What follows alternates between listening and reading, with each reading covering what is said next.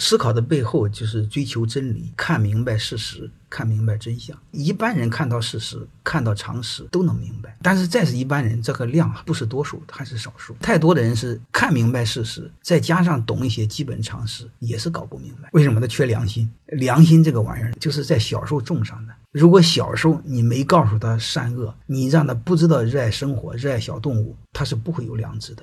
这个是没有用的，因为他满脑袋全是观点啊！你一说就是西方的啊，你一说就是美帝，那就没治。